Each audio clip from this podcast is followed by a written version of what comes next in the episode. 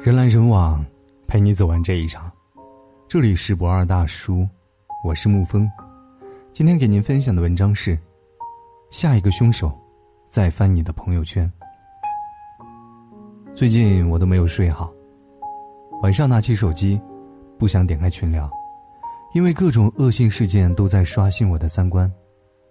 我同事跟我有同感，看到那些新闻就赶紧划过去，不肯点开。感觉离自己太近了。不少网友说要告诉孩子怎么保护自己，遇到危险如何自救。可是“坏人”这两个字不写在脸上，更可怕的是，你永远想不到平时朝夕相处的人翻起脸来有多么的吓人。二十八号发生报复社会的砍人事件，嫌疑人男子被网友指认是同班同学，说他上学的时候就因为竞选班干部失败。而觉得所有人都针对他，不跟别人来往。我真的相信，每件事情的发生之前一定埋下过漫长的伏笔。有些垃圾人就在身边，而如果我们能够提早发现，伤害就可以大大降低。我刚搬家的那阵儿，请了几个朋友来家里吃饭，有个朋友带来一个男生，令我印象极其深刻。他刚到我家就很热情地提出想参观一下。然后在我领着大家参观的时候，他在我家次卧里待了好一会儿，等吃过饭便加了微信好友。后来他跟我说，与我很投缘，关于创业上想问我点问题。微信上说不清，我提议可以去咖啡厅聊，他却说不用这么麻烦，周末我去你家找你吧。我觉得奇怪，但还是答应了。连着好几个周末，他都很积极的来我家。可是没聊到两句，就说头有点昏，想躺会儿，我就让他去次卧休息一下。可那次我端着热水进去，却发现他站在窗边。我问他难受吗，在看什么？他没回头，双眼盯着前方问我：“前面是三号楼吧？”我嗯了一句，把水杯放在床头，问他：“你很熟悉这个小区吗？”然后只听到他冷笑一声。太熟悉了，我前女友就住在对面那栋楼。我瞬间感觉脊背凉飕飕的。他突然说：“你能不能帮我看着点儿？他什么时候在家，告诉我一声。”然后瞬间恢复了笑脸，谢谢你啊。临走还回头冲我晃了晃手机，别忘了哟。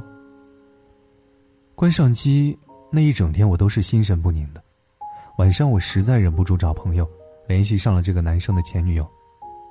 我开门见山的问他认不认识某某某，他很警惕，充满敌意的问我想干嘛。我把在我家发生的事情都告诉了他，他发过来长长的语音，声音都很颤抖。我了解到男生曾疯狂的追求过她，两个人在一起后总怀疑她出轨，每天要打几十个电话确认他在干嘛。有次生日送了块智能手表给她，没电了被他拿去修。却发现手表上自带定位系统，绑定的通知竟然是男生的手机。他特别生气，拿着手表去质问他。男生慌忙道歉，他不同意，执意要分手。男生抄手拿起桌上的大烟灰缸，吼道：“你信不信我死给你看？”后来两个人终于分了手。男生用刀子把大腿划得血肉模糊，还拍给他看，说刻的是他的名字。跟他说你跑不了。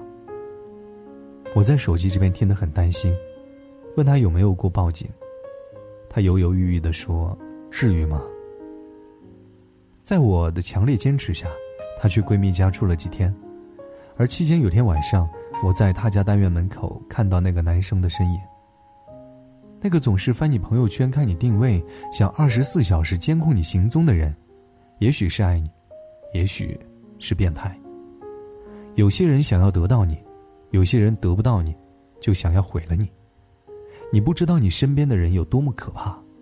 如果发现危险的苗头，一定要离他越远越好。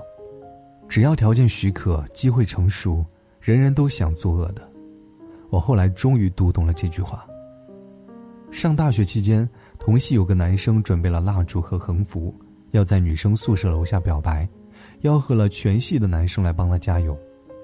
他说：“虽然只和那个女生有过一面之缘，但就喜欢她长发飘飘的样子，看见她就不淡定了。我忍不住问他：“那万一表白失败了怎么办？”他立马回答：“啊，表白失败就强奸她。”然后哈哈大笑。我有点火了，就你这样的，真他妈有没有点数了？大家上来劝，说是玩笑话，但我还是感到一阵恶心。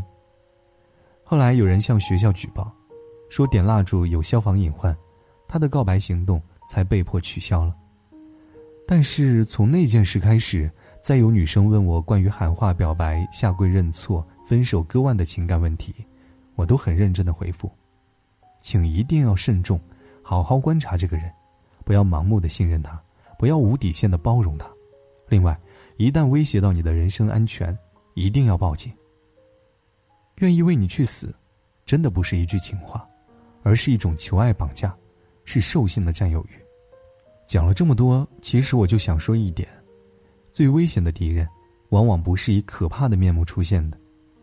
甘肃十九岁女孩跳楼事件发生后，有这么一段话很扎眼。你知道最可怕的事情是什么吗？是那群围观并且鼓掌叫好的人，他可能是你平易近人的同学、勾肩搭背的朋友、和蔼可亲的长辈，这才是人性的恐怖之处。好了，今天的文章就给您分享到这儿。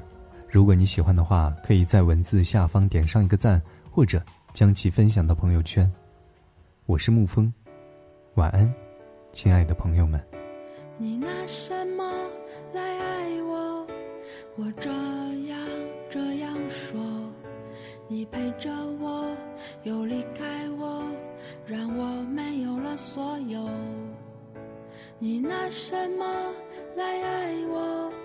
我这样这样说，我等待了也坚持过，你却不敢说出口。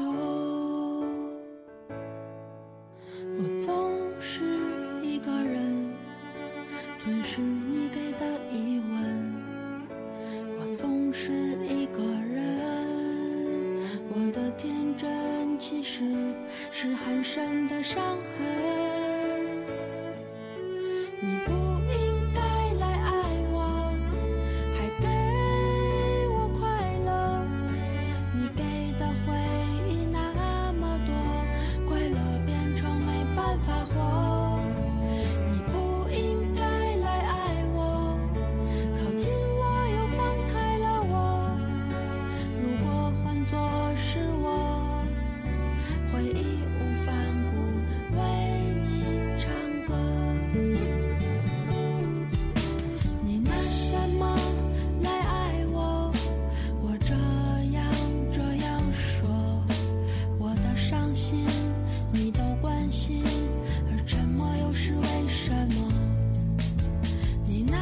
my